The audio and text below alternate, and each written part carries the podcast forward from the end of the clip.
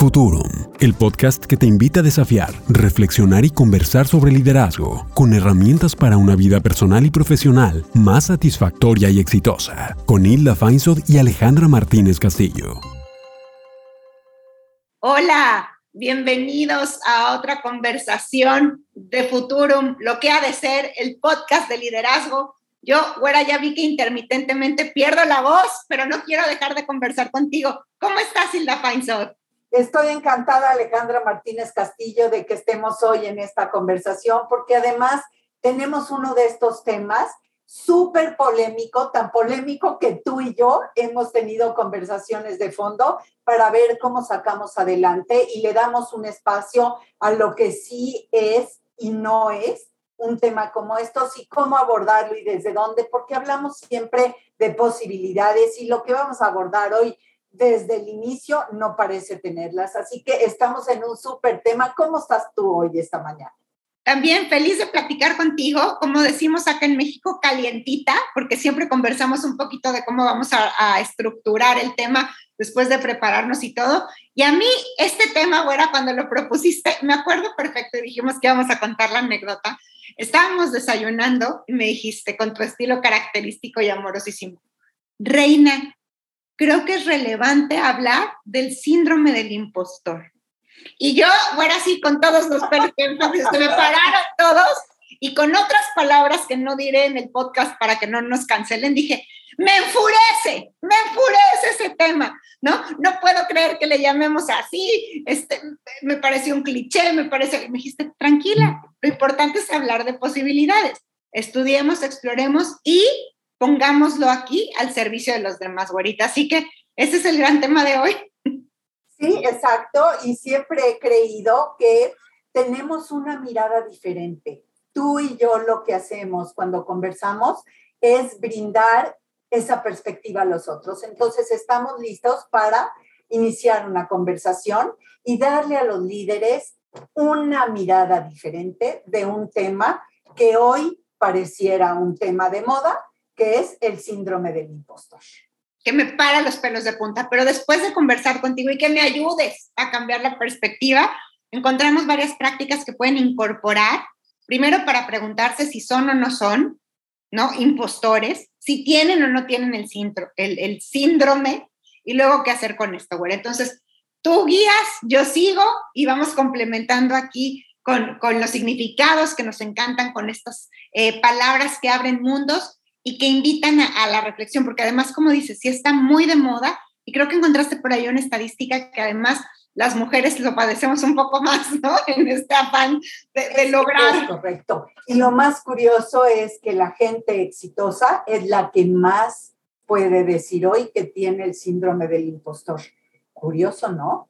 Porque los otros sí son impostores, güera, ¿no? Es lo que quiero decir también. Digo, con esto voy a concluir. Pero es diferente cuando verdaderamente estás haciendo un acto de ser impostor. ¿Qué, qué te parece? ¿No? Que empezamos con qué es síndrome, ¿no? ¿Qué quiere, tú me dices qué quiere decir impostor, qué es lo que tienes ahí, y yo elaboro sobre eso porque me llamó muchísimo la atención, ¿no? Por supuesto. Entonces, un síndrome es un conjunto de síntomas, vamos a ver qué síntomas presenta este síndrome del impostor, que se presentan juntos y son característicos de una enfermedad o un cuadro patológico determinado, provocado en ocasiones por la concurrencia además de una enfermedad. Es decir, cuando yo tengo el síndrome del impostor, debe de haber muchos síntomas que me indican que yo soy una, un impostor y que además está asociado a más que solo eso. Y dice también que es el conjunto de fenómenos que concurren unos con otros y que caracterizan una determinada situación.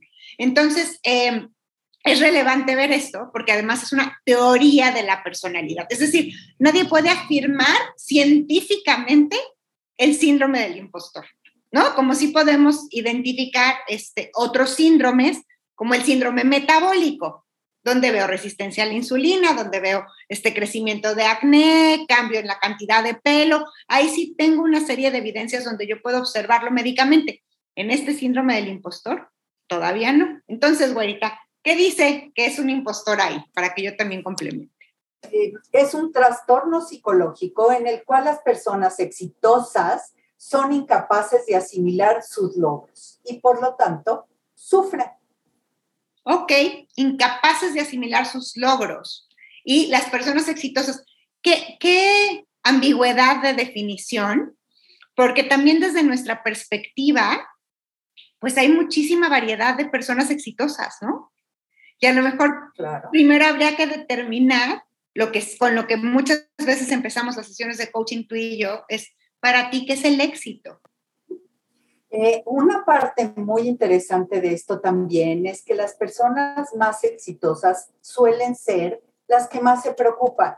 Y cómo se preocupan, entonces pareciera que aparece este trastorno en el cual son incapaces de asimilar sus logros o de creer que llegaron a buen puerto con eso que tenían en sus proyectos, en sus tareas, en sus retos, en sus asignaciones, en sus resultados. Claro, pero, pero ve qué locura. O sea, quiero que vean que de verdad es un trastorno, pero de locura, ¿no? Vamos a partir primero de esto, de qué es éxito para mí. Vamos a poner el éxito este contemporáneo, occidental, de lograr resultados, ¿no? Resultados en las organizaciones, en las familias, etcétera, etcétera. Y lo que dice es que soy incapaz de aceptar la dicha del logro, es lo que estoy entendiendo.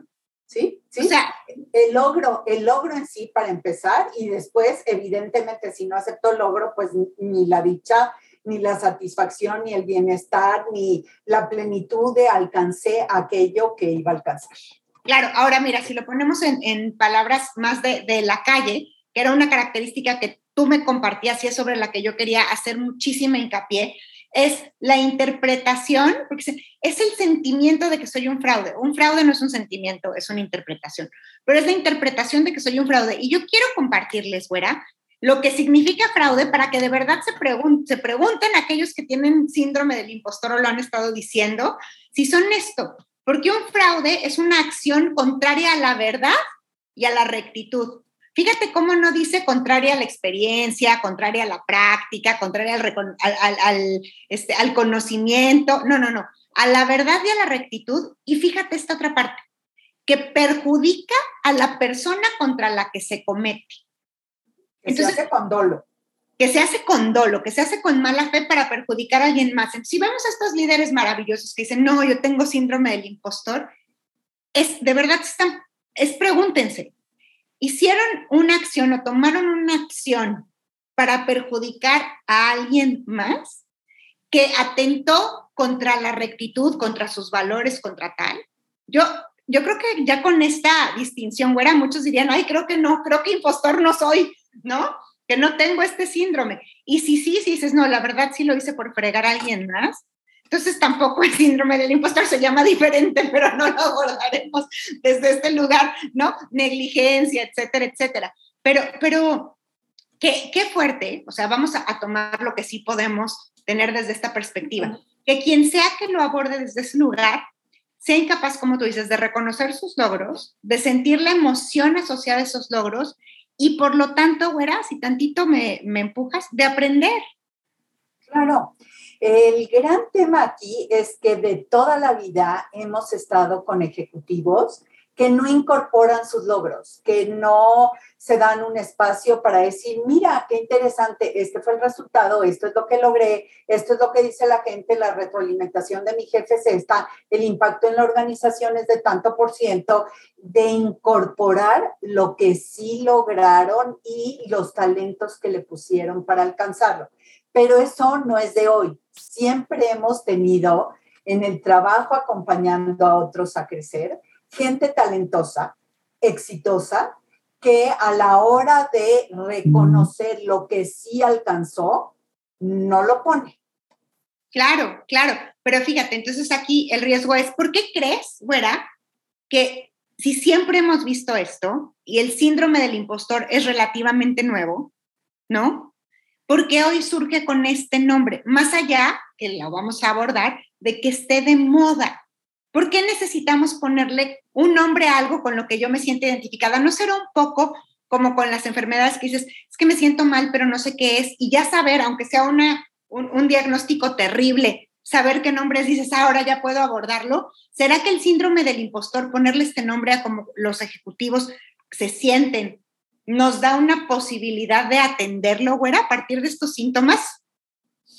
te escucho y suena total y absolutamente sin posibilidades, sin atención, sin recursos, con falta de fuerza de mi poder personal para salir adelante. Entonces, no, es, no se escucha que poniéndote tú esta etiqueta de tengo el síndrome del impostor porque me siento un fraude y a lo mejor alguien se va a dar cuenta que no sé del todo de este tema aunque lo estoy presentando. A lo mejor alguien también va a notar que de esto que estoy diciendo, pues me falta, tengo algunas lagunas. Entonces, en lugar de eh, darte posibilidades, de ver cómo la abordas, cómo creces, aprendes, logras más, te das oportunidad de ir eh, de escalón a escalón hasta que te sientas cómodo con algún tema, pero mientras ya lo estás trabajando, no te da posibilidades. A mí me suena que te las quita todas. Claro, es como decir, ah, ya soy diabético. Luego entonces tengo todas estas prohibiciones, ¿no? Y este es el único camino por lograr. Cuando estamos hablando de una teoría humana, que es la dicha de las teorías, no está científico probado, sino lo puedo ir incorporando y haciendo algo ecléctico que me funcione, puedo ir viendo qué hay de un lado y del otro para que me haga sentido para mí, ¿no? Y fíjate, dijiste algo bien importante, porque cuántas veces confundimos impostor con aprendiz, con incompetente, con eh, todavía no sé cómo, con no me interesa, o sea, soy buenísimo haciendo esto, pero la verdad no me importa, soy un impostor. No, o sea, tienes tu cédula de médico, eres médico, tienes las competencias y los resultados de un buen médico, pero tú querías ser maestro de ceremonias de circo, ¿no? Ay, me estoy traicionando. Sí, o sea, no estás viviendo la vida que quieres, pero un impostor no eres. Entonces, creo que también incorporar esta distinción de lo que decías, ¿no? Ignorante, aprendiz, práctica, todavía no sé, estoy aprendiendo, el otro se va a dar cuenta porque sabe más que yo. Todo esto es digno de considerar pero eso no significa que sea un fraude o que esté actuando desde lo fraudulento. Totalmente de acuerdo y me parece que todo es conforme lo quieras mirar para ver si te quita o te da posibilidades, si esta historia está siendo relevante y potente para ti o es todo lo contrario. Y este tema es uno de esos que si te lo pones, no te da la posibilidad de quitarte de una zona de incomodidad, empezar a explorar, caminar despacito, ir hacia eh, tener algún pequeño logro, ir explorando, preguntarle a otros, leer, prepararte, desarrollar capacidades que no tenías. Y sí, en el camino, quitarte de una zona de confort, que es la que ya conoces, para incorporarte y reinventarte, hacer algo nuevo, tener un rol distinto, estar en un proyecto que no conoces, es un tema de paso a paso. Y eso no te hace un impostor, solo te hace caminar eh, sin todos los elementos en la mano hasta el presente. Y me acabo de recordar de una distinción que las dos conocemos y que es súper potente, que es de antes teníamos todos los elementos en la mano para poder accionar. Había que saber para accionar. Y el mundo de hoy es una muestra de que ese formato ya quedó atrás hace muchísimos años. No nada más en este contexto, sino hace cantidad de años. Y hoy lo que se necesita es accionar para ir sabiendo. Exactamente. Entonces, con esta distinción, accionar sin saber quiere decir no que soy un impostor, sino que estoy aprendiendo que no sé de esto, que no tengo esa habilidad, que no tengo ese conocimiento, pero que voy a ir aprendiendo. Y que hay gente que sabe más, inteligentemente me debería sentar con ellos, y hay gente que sabe menos y yo estoy ahora en el papel de ese menos, o no sé. Claro, claro, pero, pero ve qué relevante lo que, lo que pones, güera, porque ya vamos con diferentes cosas. Entonces, uno es poder incorporar los logros, ¿no? Dos, es reconocerme en el momento de aprendizaje que estoy.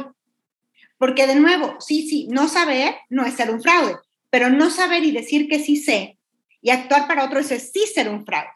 Por eso muchas veces que yo también dice, no, mira, este fulano tiene síndrome del impostor. No, es un impostor. Está diciendo que es un coach y no es un coach. Está yendo a dar consejos. Yo lo veo muchísimo en nuestra materia, que me da mucha tristeza porque Pero, pero no solo pasa en coaching, ¿no? Porque hay gente con falta de ética y con falta de preparación y hay eh, impostores, ¿no? Y fraudulentos en todas los, este, las, las prácticas que existen, ¿no? El tema es que aquí parece que se nota más porque estamos muy expuestos y porque ha habido pues muchos escándalos recientemente. Pero esos sí son impostores, o sea, hay que saber cómo si hay impostor que no tiene síndrome del impostor, sino es un impostor en sí.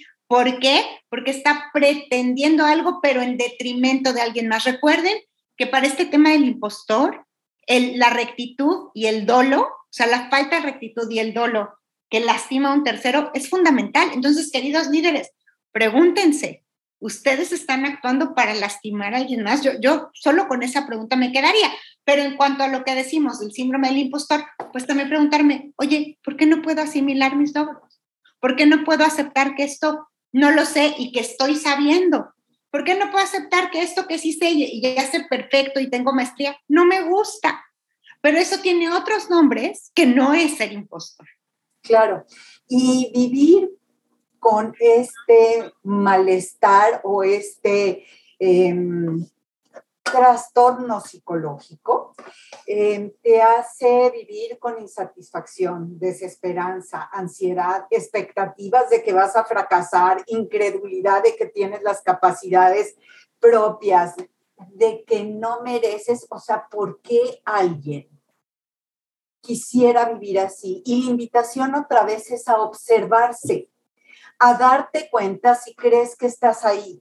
Y si crees que estás ahí y te pasa esto, experimentas cuestiones como los síntomas que acabo de mencionar, quitarte de ahí porque estás en un lugar de no recursos y te tienes que ir a un lugar de recursos para poder salir adelante. Sin duda, y muchas veces, güera, la manera de darnos cuenta es a través de conversaciones. Por eso las tenemos y las invitamos.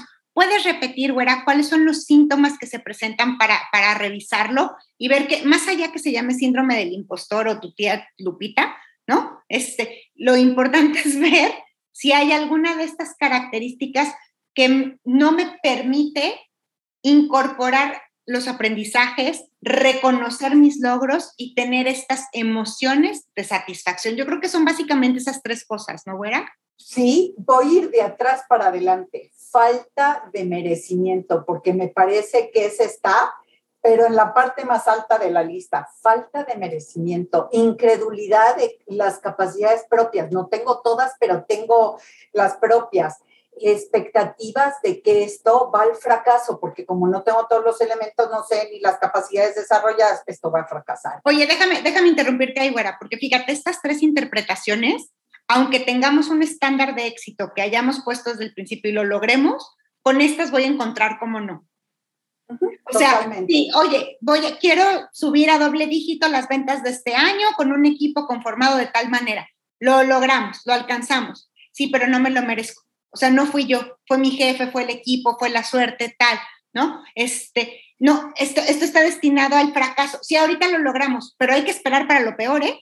Porque siempre así son las curvas. O sea, ahorita esto está bien, pero se va a caer en cualquier momento. Y entonces, Juan, te llamas. No importa que estés pasando por un momento placentero, disfrutable, satisfactorio, con mi interpretación ya lo intinté de otro color. Claro, y además hay un efecto muy interesante que es la gente que se siente impostor en este síndrome, lo que hace básicamente es atribuirlo a la suerte. No, mira, es que se juntó el producto correcto en el momento eh, necesario y por eso. No, no, por eso y también dónde está el trabajo que hiciste. Claro, la suerte existe, pero no es lo único que existe. No es lo único. Entonces, bajo estos tres de falta de merecimiento, incredulidad de capacidades propias y expectativas de fracaso, pues lo que se genera es ansiedad, desesperanza e insatisfacción. Ahora imagínate querer tomar decisiones desde la desesperanza. No, no. Invitar a otros para a participar desde la indecisión. No. Y, ojo, ¿eh? No significa que a partir de esto seríamos supermanes todos y no vuelva a experimentar inseguridad, miedo, saber que soy incompetente, pero esas son distinciones diferentes a ser un impostor. Si la gente se siente en algún momento o en diferentes momentos que está pasando por el síndrome del impostor o que lo van a atrapar porque no está teniendo todo el conocimiento, que van a tener dificultad para eh, poder demostrar que sí la van a lograr. Tenemos algunas recomendaciones, posibles soluciones a esto que está pasando y explorémoslas porque de verdad eh, ayuda a quitarse de ese lugar. La primera, como siempre, es una invitación a la conciencia, a la observación, de ver si te sientes o no te sientes atrapado para crecer. O crees que no puedes crecer, o crees que eh, no has crecido no te das cuenta de que sí lograste algunas cosas. Entonces, la primera, conciencia. Y creo que ahí, güera, podemos usar perfectamente lo que yo llamo y he llamado por mucho tiempo ahora la prueba del ácido. Baja evidencias. No, es que yo no he logrado nada, no sirvo para nada, todo ha sido casual porque mi papá es el dueño de la compañía y mi tío es Carlos Slim. Ah, ok, fantástico, sí, resultó que así pasó. A ver, porque puede ser de nuevo, de que no hayan logrado, pero entonces no eres síndrome del impostor, tienes otro nombre. ¿no? Pero baja la evidencia, o sea, ¿qué has aprendido? ¿Cuál ha sido el cambio de un mes a otro? ¿No? ¿Cuántos kilos has perdido? ¿Cuántos países has visitado? ¿Cuánto dinero has ahorrado? Lo que sea en tus propios términos de éxito, porque fíjate, güera, que creo que también se presenta mucho esta sensación de impostor, esta interpretación de impostor, cuando estoy en los términos de éxito del otro. Entonces, soy un impostor, ¿no? Porque estoy pretendiendo que ando buscando novio con quien casarme, cuando la verdad yo ni quiero casarme, pero eso quiere mi mamá, ¿no? Eh, o, vamos a llevarlo al mundo ejecutivo. Yo lo he visto con muchísimos altos potenciales. Ale, yo no quiero ser director. Yo soy feliz de gerente. Voy a dar unos resultados maravillosos y extraordinarios de gerente, ¿no? déjenme en paz, déjenme aquí. Entonces, ah, pero como el otro, ¿no? Los recursos humanos y mi jefe y todo, dicen, no, no, tú eres mi sucesor, tienes que ser mi sucesor, crece. Entonces, como mi éxito es en términos del otro, por supuesto que soy, puedo estar en, siendo impostor, ¿no? La segunda de las recomendaciones que damos, y esta cuántas veces la hemos aplicado, es haz la lista de tus fortalezas. Empieza a reconocer una cliente la semana pasada está haciendo su lista de fortalezas eh, de manera consistente y este proceso lo hemos llevado a cabo con cientos de ejecutivos, lista de qué si tienes, cuáles son tus talentos, tus capacidades, tus fortalezas, para que cuando dudes, voltees y las mires. Sí, y de ahí dos recomendaciones, güera. Una, que las anoten, o sea, no solo que las reconozcan y lo traigan en la conversación, y otra, a muchísima gente le cuesta trabajo ponerlo porque parece como un ejercicio de soberbia, no nos enseñaron a usar, a ser diferente hasta que llegamos a coaching. Entonces, como estamos tan programados, de verdad podemos tener una ceguera con nosotros mismos. Pregunten, o sea, salgan al mundo y pregunten, oye, ¿cuáles dirías que son mis fortalezas? ¿Qué es lo que aprecias y observas en mí? Tal. Y si alguien dice, ay, claro, el ejercicio para la egoteca, ¿qué te importa? ¿No? Si sí o si no, ahí está presente. Y más que para la egoteca, importa muchísimo cuáles de esas se proyectan y otros sí las ven.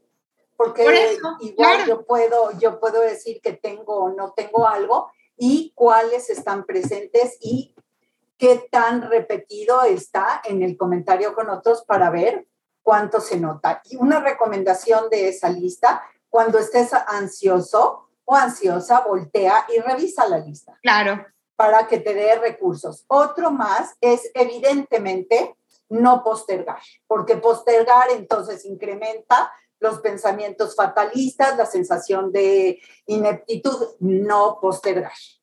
No postergar, me encanta. Ir y ejecutar, ejecutar, ejecutar sin toda la práctica, sin todo el conocimiento, ¿no? Sin toda la certeza. Me estabas compartiendo también que, que cachaste varios eh, artículos que decían que muchos del síndrome del impostor lo que tienen que estar en los dos extremos, ¿no?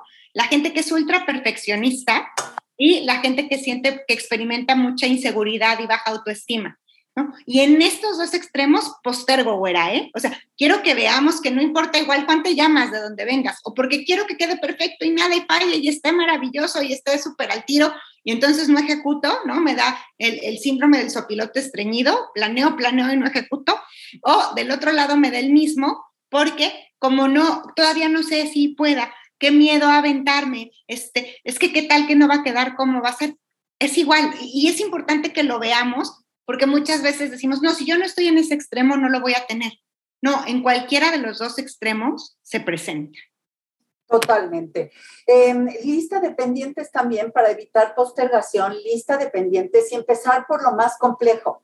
Eso da sensación de logro una vez que vas avanzando. Ya quitaste las cosas difíciles y entonces esto alimenta la sensación de logro. Y yo tengo ahí otra perspectiva, fíjate. A mí las listas de pendientes no me gustan y no me sirven, ¿no? O sea, y aquí de nuevo es una invitación a lo que le sirve a cada quien. ¿Qué es lo que me hace la diferencia? La agenda.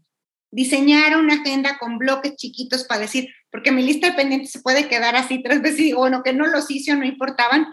Y creo que cuando no puedo ocuparme de lo más complejo, yo también tengo un cliente maravilloso que, que, estaba atorado y atorado y estaba desesperado y en Chihuahua y sentía que estaba así secuestrado casi, casi por el mismo.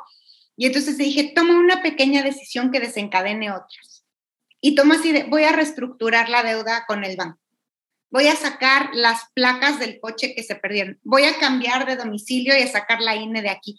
Una decisión pequeña, ¿no? Nos permite decidir. Creo que, creo que es importante ver desde, desde qué lugar emocional estamos, porque a veces lo que más funciona es empezar con lo más complejo y lo comparto como, ya, eso se quitó del escritorio, pero otras cuando no puedo estar ahí, empiezo con lo más simple, con una promesa pequeña, ¿no?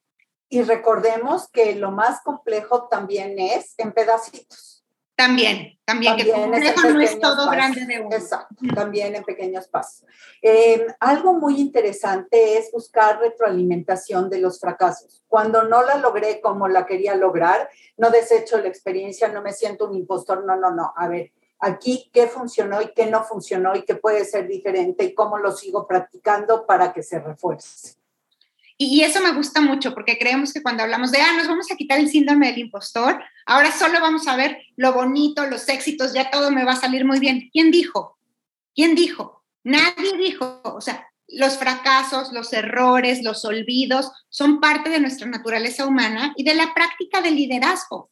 Entonces, yo puedo tener un error, un fracaso, un olvido y de todas maneras, ¿no? Seguir siendo quien soy, aunque en ese momento no tenga la medida del éxito. Y eso me hace un impostor, porque también, y creo que es importante, güera, qué bueno que lo traes a la mesa, porque a veces nos confundimos. Es como, entonces todo me va a salir bien, comillas, comillas, ¿no? No, no, no te va a salir como te va saliendo y, vamos a tener otro tema donde hablamos del sesgo del resultado, que me parece interesantísimo. Pero, de nuevo, ¿qué es lo que estoy usando de filtro para declararme como un impostor o como alguien que está aprendiendo o como un líder en continua transformación y crecimiento? Tres recomendaciones va más. Compárate contigo mismo. Y aún así, güera, también te la voy a desafiar. No es que yo ando sí, Lo que pasa es muy desafiante. Lo que pasa, antes de que desafíes, lo que pasa es que luego nos comparamos con otro que ya tiene muchísimo tiempo haciendo lo mismo y ya está en un nivel diferente. Y eso es miserable. Claro, compara contigo tu avance. Te voy a decir porque tuve una experiencia con un cliente también, con una cliente hace unas semanas, de, de mis clientes más, más grandes. Y lo que le estaba dando mucha frustración porque se estaba comparando con ella misma de joven y ya no tiene la misma fuerza y ya no, tiene la misma flexibilidad y ya no tiene la misma salud. Entonces, incluso a veces las comparaciones con nosotros mismos, güera, pueden ser bien peligrosas. Entonces, yo te podría decir, si vamos a usar la comparación, y hablamos en otro tema y poder la comparación, pero lo que quiero que vean es cómo también nuestra perspectiva y nuestros pensamientos van cambiando. Yo ahora igual pondría en cuestionamiento cuando estaba convencida de compararme contra mí misma, decir, y tal vez no. ¿Qué tal que no nos comparamos? ¿Qué tal que lo que comparamos es lo que me propuse contra el resultado? En vez de a mí en otro momento. Porque muy probablemente, ¿no? Y también lo vemos con clientes. Oye, pues si me comparo conmigo mismo, Yo era, este, hice a mi papá, hice a mis papás ricos después de que eran multimillonarios, ¿no? Entonces tampoco me jala la comparación.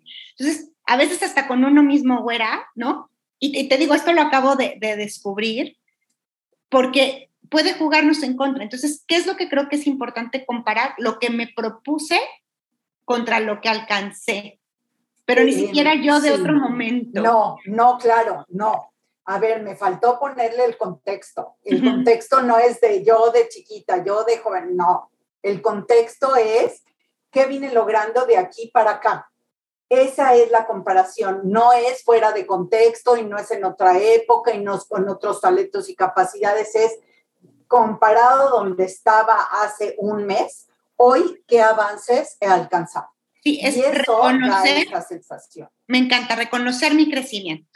Sí, y em, otro más es agradecer los elogios, porque quien cree que no merece, quien no incorpora, lo primero que tiene que hacer es cuando recibe un elogio, no es empezar con, no, no, no, no, no, no, no, mira, es que el equipo, no, no, no, no, es que el producto que tenemos, no, no, no, no, no, no, no, no, no, es gracias, detenerse, gracias, y, e ir incorporando.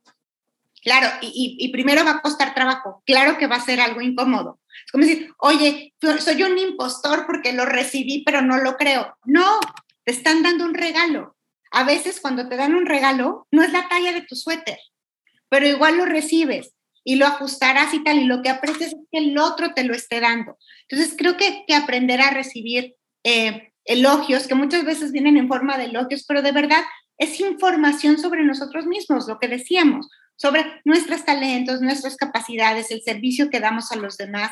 Entonces, aprender a decir gracias, lo tomo y hasta de verdad tomarlo como si fuera un regalo y acomodárselo en algún lugar del cuerpo, también recibir fundamental para después compartir. Sí, y voy al último que me gusta muchísimo y que es para eh, psicológicamente cantidad de momentos donde uno no se encuentra en sus mejores condiciones, controlar la voz interior. Callar a la loca de la casa, güera, decimos acá, ¿no? Exacto. ¿Por qué? Porque si no le bajamos el volumen, conversamos con nosotros y nos tranquilizamos, tenemos oportunidad de silenciar, nos damos cuenta qué me quiere decir la voz interior y qué hago con esta información. Si no lo hacemos, es fácil volverse loco facilísimo y volver a caer en este síndrome creyéndome lo que me está contando. Entonces, fíjate, me gustan estas dos cosas que dices. A veces es, es silenciarlo, como bajarle el volumen de decir, ahorita no te voy a hacer caso, y otras es conversar, que lo pusiste a ver voz interior. Dame evidencia de que aquí, de verdad, soy un incompetente. Dame evidencia, porque yo te voy a poner la otra. ¿No? Y probablemente sí tenga evidencia de incompetencia y entonces tomaré un paso diferente para aprender, pero probablemente cuando hago la, repasada y veo, ¿no? La lista de, cosas, de logros, este, de éxito, etcétera, no es verdad. No es verdad esto que me estoy diciendo. Hay una frase que dice, no creas todo lo que te dicen, ni siquiera a ti mismo. Totalmente de acuerdo. Así que esta ha sido una conversación apasionante una que tiene oportunidad de que cuando eres una persona exitosa y tienes esta duda acerca de tus talentos y capacidades y eres una persona de bien, si te atrapas pensando en que tienes el síndrome del impostor, vuelve a escuchar nuestro episodio. Por favor, y además una última cosa, güera, como corolario. La gente que tiene síndrome del impostor, tú decías que es la más exitosa. Luego entonces es la que le gusta dar resultados consistentes. Esta creencia nos estorba para el desempeño, así que aunque sea por conveniencia, quítensela. Totalmente. Ha sido un placer, como siempre. Escúchenos, síganos, recomiéndenos, porque este es uno de los temas que cuando lo trabajas te aumenta las posibilidades. Así es, esto es Futuro, el podcast de liderazgo, lo que ha de ser. Les mando un besito. Gracias, fuera. Soy Hilda Feinsod y sígueme en Instagram, arroba Hilda Feinsod y en mi página hildafeinsod.com. Y yo soy Alejandra Martínez Castillo. Sígueme en Instagram en arroba ale.mcastillo y en mi página alejandramartinezcastillo.mx. Y recuerda, darle follow a Futuro, lo que ha de ser. Futurum, lo que quieres ser y hacer. Un encuentro con tus posibilidades. Con Hilda Feinsod y Alejandra Martínez Castillo.